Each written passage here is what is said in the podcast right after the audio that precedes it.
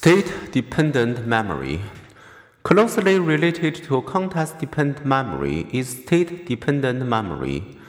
What we learn in one state, be it drunk or sober, may be more easily recalled when we are again in that state. What people learn when drunk, they don't recall well in any state, but they recall it slightly better when again drunk.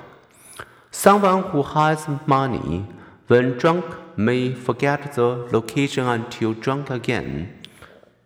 Our mood states provide a example of memory state dependence. Emotions that accompany the good or bad events become retrieval cues that our memory are somewhat mood congruent. If you've had a bad evening, your date never showed your Toledo mud hens had disappeared. Your TV went out 10 minutes before the end of a show. Your gloomy mood may facilitate recalling other bad times. Being depressed stores memories by priming negative associations, which we then use to explain our current mood. In many experiments, people put in buoyant mood, whether under hypnosis or just by the day's event, have recalled the world through rose colored glasses. They judge themselves competent and effective, other people benevolent, happy events more likely.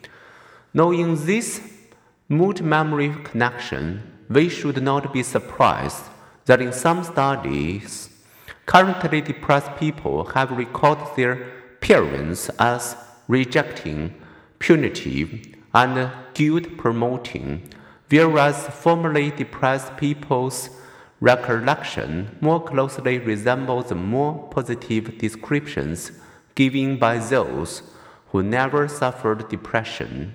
Similarly, adolescents' rating of parental warmth in one week gave little clue to how they would rate their parents six weeks later.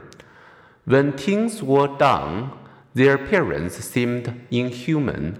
As their mood brightened, their parents moved from devil into angels.